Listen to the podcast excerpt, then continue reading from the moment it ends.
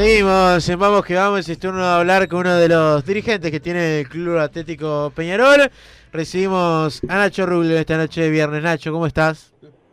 Buenas noches, ¿andan bien? Bien, acá andamos, tranquilos. ¿Cómo viene la ruta? Que sé que los fines de semana a veces te vas un poco para el este. Sí, voy más para el campo, para Mina, pero esta vez me vine a ir a la, a la barra del Chuy a ver a un,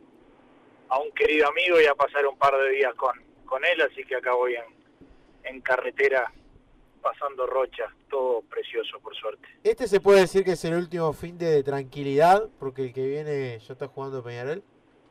Nico me vine por eso, aunque no lo puedas creer, porque el primero que lo vengo a ver muy seguido y en un momento dije, está, después empieza toda esta seguidilla, a Minas puedo ir porque vas y venís en el día prácticamente, pero pero bueno, a, a, la barra de Chuy ya no iba a poder venir, entonces preferí venirme ahora porque después es el en nuestra vida de, de querer saber siempre, bueno, el, el día que juega Peñarol para planificar nuestro fin de semana y para y para ir y ahora con la doble actividad que va a haber, así que va, va a ser unos meses intensos que, que tal como decís se va a perder un poco la, la calma que hubo todo este tiempo pero bueno, es lo que nos gusta y, ya estamos ansiosos por, por ver a Peñarol jugando por los puntos. ¿Ha visto algo del equipo en estos amistosos? ¿Cómo, ¿Cómo vas teniendo en cuenta todo lo que es los preparativos para, para la vuelta, pero una vuelta especial, porque es con un clásico de por medio? Sí, sí, lo vi en dos, en dos de los de los amistosos y, y bueno, probando muchos jugadores, buscando el equipo, si bien han pasado un montón de meses con esto de la pandemia, la realidad que Diego todavía estaban en búsqueda del equipo cuando esto se, se cortó y creo que ahora lo sigue haciendo y más después de, tantos meses sin jugar, así que nada, observando a los jugadores cómo, cómo cada cual va peleando su puesto y, y viendo qué es lo que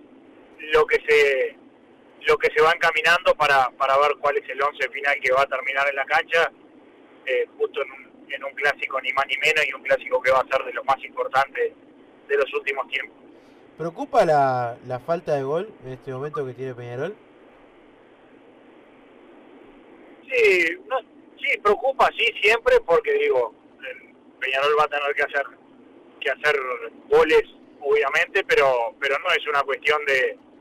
eh, supongo que el técnico se está ocupando de eso, está buscando todavía el equipo en cancha y apenas lo encuentre y, y el equipo se empieza a ensamblar, el gol va a tener que venir, así que nada, lo veo trabajando en eso y, ojalá llegue. Sé que está ocupado en, en, que la mayoría de las llegadas que Peñarol tiene se concreten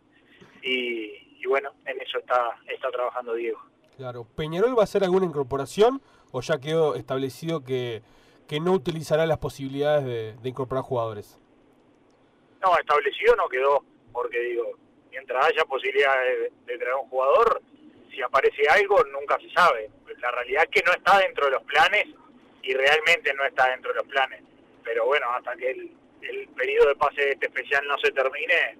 eh, no, lo sabemos y, y bueno, habrá que esperar unos días todavía. Eh, ¿Dónde pensás, Nacho, que se, en caso de poder llegar a alguien, se debería reforzar el plantel? Bueno, donde pienso, yo particularmente creo que en el medio, pero es una visión muy particular mía, porque creo que, que la tendencia mundial después de esta pandemia, de las ligas que han vuelto, han sido que las lesiones se, se repiten eh, y creo que ahí en la mitad de la cancha nosotros vamos a tener una fricción grande, que aparte justo vamos a arrancar con un clásico, entonces creo que, que bueno, que quizá eh, deberíamos deberíamos por lo pronto tener eso previsto ahora. Eh, yo, ya lo dije desde, desde que se fue Guzmán Pereira, que creía que, que esa era la zona del campo a la que no había que desarmar, por lo menos hasta diciembre, por más que después a, a Guzmán eh, le hubiese venido capaz bien otros aires y a, y a Peñarol también, pero, pero creo que, que esa zona era la que había que reforzar un poco. Eh, vamos a ver, ojalá que no pase esto que digo y que, y que y que tengamos a todos los jugadores para, para el resto de la, de la temporada, sobre todo de la apertura, por, por, por estos por esta jugada doble que se van a hacer entre semanas, que, que creo que va a ser bastante desgastante, no porque porque sea nada malo, porque en todas partes del mundo se juega muchas veces, dos veces por semana, pero pero sí eh, acá después de un, de un receso tan grande puede llegar a complicar. Guzmán Pereira habló en un solo medio, creo que fue en DirecTV, que recuerdo haber visto una nota donde incluso se animó a calificar lo que era la presidencia de Barrera, calificó con un 5. ¿Sentís que, que no se comportó bien la, la dirigencia o, quizás los que manejan, en este caso quizás con, con, más cercanía a Peñarol, con el jugador, como quizás ha pasado con otros futuristas tiempo atrás? Eso no lo sé, Nico, se lo tenés que preguntar a él. Yo yo hablé con él, es más, en esa santa DirecTV dijo que había sido el único directivo que lo había llamado por teléfono y, le agradezco que lo haya que lo haya dicho y, y bueno, siempre he estado muy arriba de los jugadores porque porque creo que son los que defienden los intereses de Peñarol adentro de la cancha y porque es, es lo que ha aprendido nuestros viejos dirigentes, que, que, es lo que hay que hacer, que al jugador hay que cuidarlo y cuando está equivocado hay que decírselo, pero siempre puertas adentro. Pero para decírselo y para tener receptividad en el jugador, vos tenés que generar un ámbito de confianza y de trabajo, que es lo que yo intento hacer con el correr del tiempo. Y, bueno, eh, yo sé cómo me comporté con él. Eh, él tendrá que, sacar sus conclusiones sobre tu pregunta, sobre cómo se sintió con, con su salida del club, ¿no? Lo que está claro, y vos lo has dicho, en ciertas cosas quizás coincidís con Guzmán, porque no es la primera vez que pasa este tema, ¿no? No, no, eso está claro, eso está claro y es un déficit grande que tiene el club y es una cosa que de hecho estamos trabajando con una comisión especial que se creó para eso, eh, Alejandro Rival, Julio Herrera y yo, con el Cebolla Rodríguez, eh, reuniéndonos desde hace ya un tiempo para para ir conversando, bueno, eh, cuánto tiempo más le va a quedar, cómo se siente él, cómo tenemos forma nosotros de cuidarlo desde el club y él de cuidar también al club, intercambiar eh, mucho y eso es una cosa que venimos haciendo ya desde hace un tiempo, principalmente y la idea nació porque siempre que vemos que, que los referentes de algunas épocas empiezan a cumplir su ciclo, Peñarol no cierra bien esos círculos y normalmente los referentes terminan no yéndose de la mejor manera con el club, con la dirigencia y demás. Y bueno, es algo que queremos intentar corregir y para eso estamos estamos trabajando ahí en esos ámbitos de charla y de, y de intercambio que, que, bueno que en este caso formamos con con Cristian y, y estos tres dirigentes que te nombré. Bueno, se rechazó una oferta del Lyon de, por Pelistri. Eh, ¿Cómo crees que se va a dar la situación de Pelistri? ¿Podrá estar para, para todo el torneo de apertura, intermedio, clausura o crees que, que es muy difícil de que pueda seguir más allá del clásico? La oferta no se llegó ni a considerar, es decir, era, era muy baja.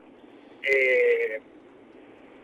¿Cómo creo lo de Pelistri? Yo creo que sí, que lo vamos a tener hasta diciembre, por suerte, y que, y que bueno, y que ahí ya con el mundo más normalizado eh, se verá qué pasa con el próximo periodo de pase. Pero bueno, nunca se sabe, capaz que a último momento puede, puede entrar una oferta que, que a Peñarol le sirva, que al jugador le sirva y que, y que el jugador emigre. Por ahora eso no está pasando.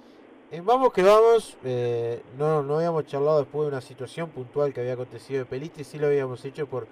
por WhatsApp. ¿Cómo, ¿Cómo viste vos todo lo que fue el comunicado, aquella aclaración del porcentaje de venta que le queda a Peñarol o no por Pelistri? Donde, bueno, ustedes en ese caso no, ni siquiera estuvieron de acuerdo con esa puntualización que se hizo por parte de, de la directiva de Peñarol. Pasado el tiempo, ¿cómo lo, lo visualizás hacia atrás y cómo lo ves hacia el futuro? Teniendo en cuenta que hoy en día, como le gusta decir a Cross, Peliste es el precio de, de Ah, Peñarol. duda, sigo sosteniendo que es el precio de Peñarol, Nacho. Sí, yo creo que,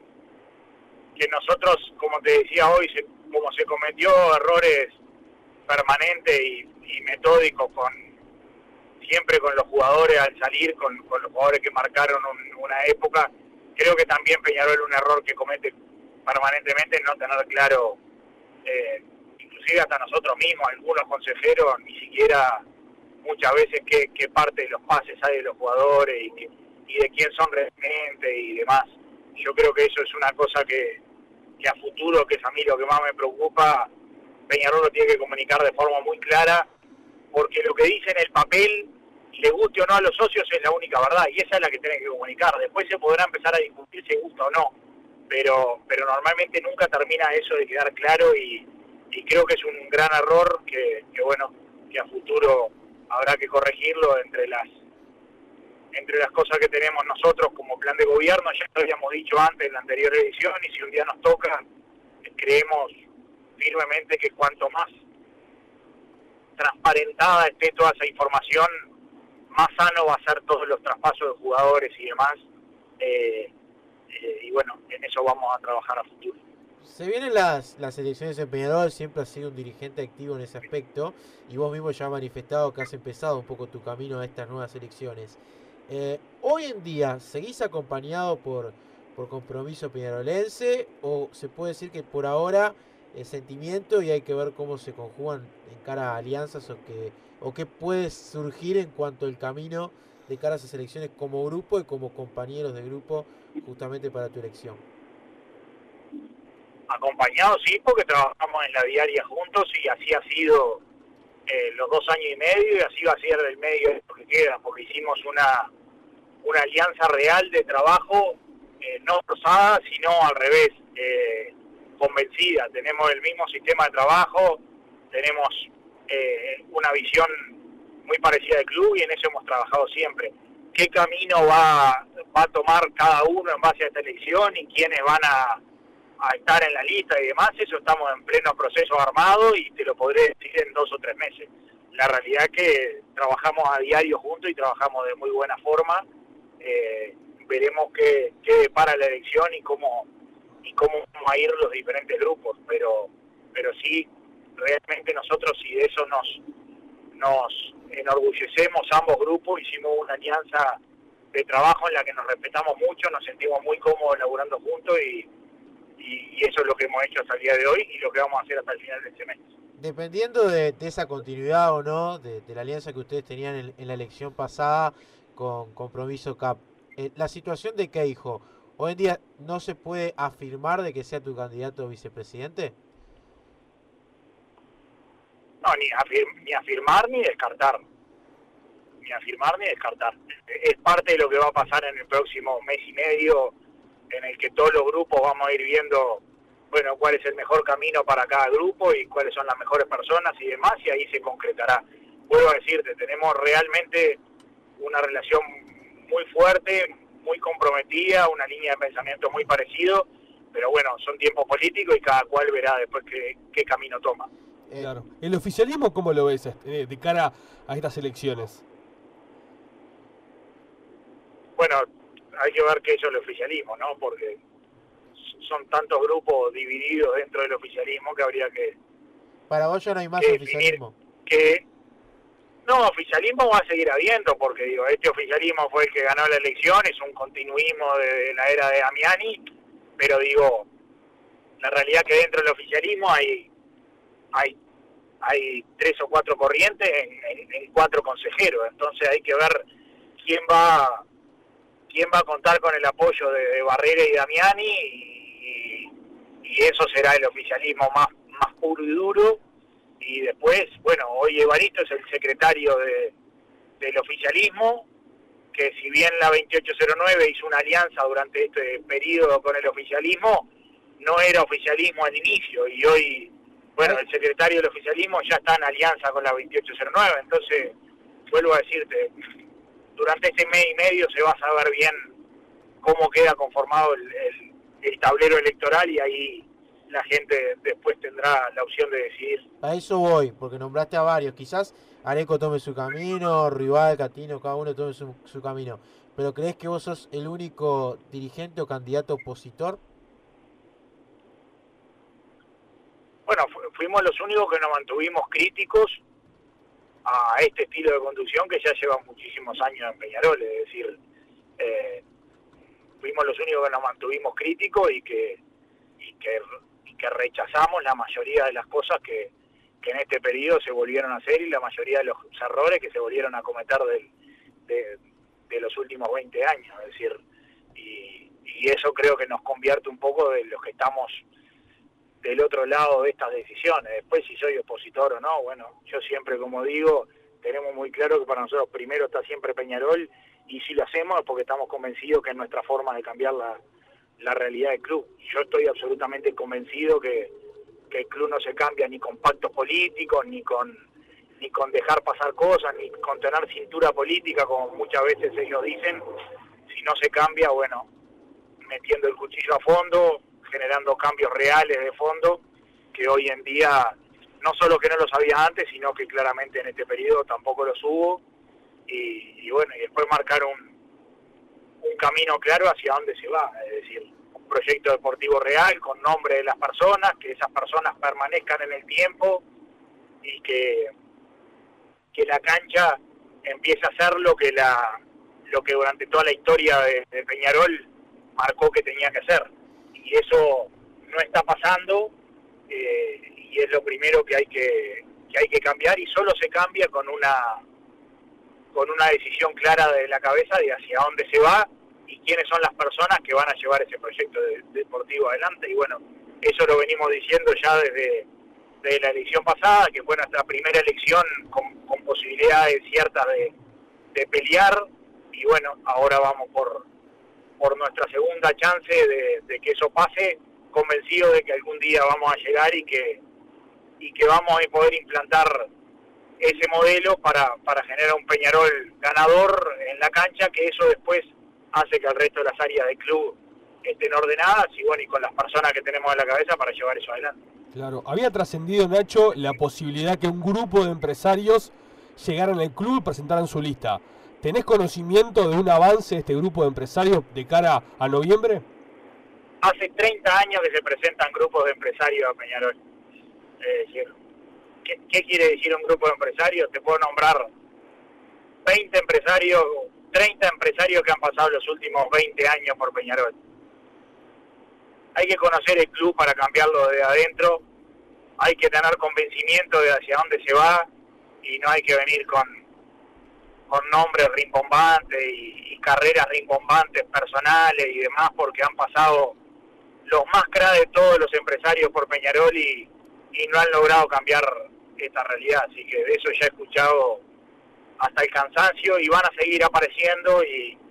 y bueno, esto pasa por otro lado, no, no por la gente que, que necesariamente ha hecho enormes carreras personales en su empresa. Esto es,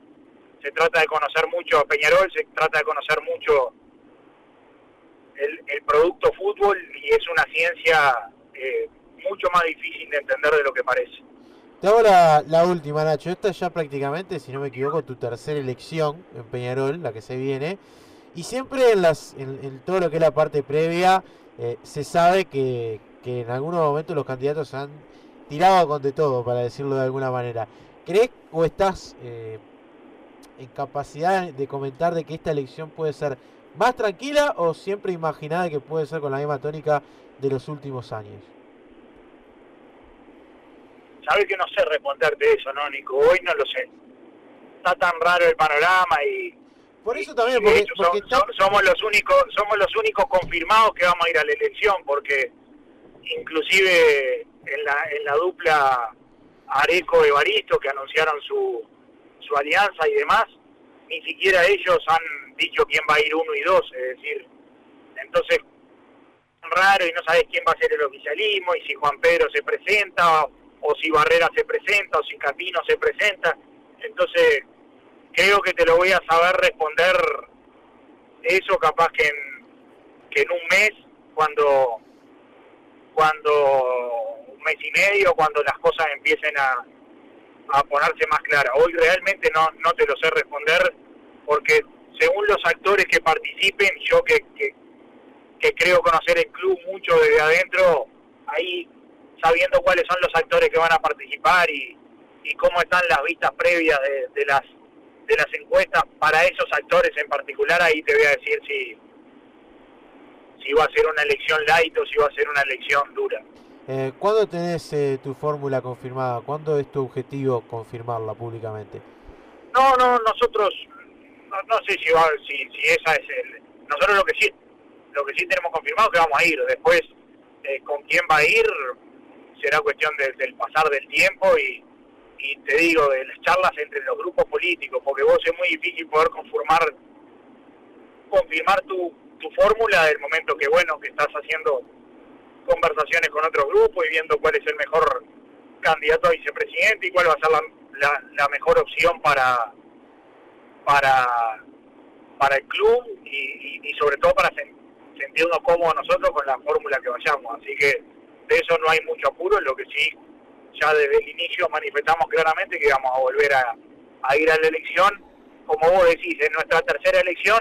en la primera nos presentamos solo para marcar nuestros votos, creyendo que íbamos a sacar un, un solo cargo y, y bueno, y terminamos sacando dos. Hoy te diría que es mi segunda elección real con, con, con un aparato ya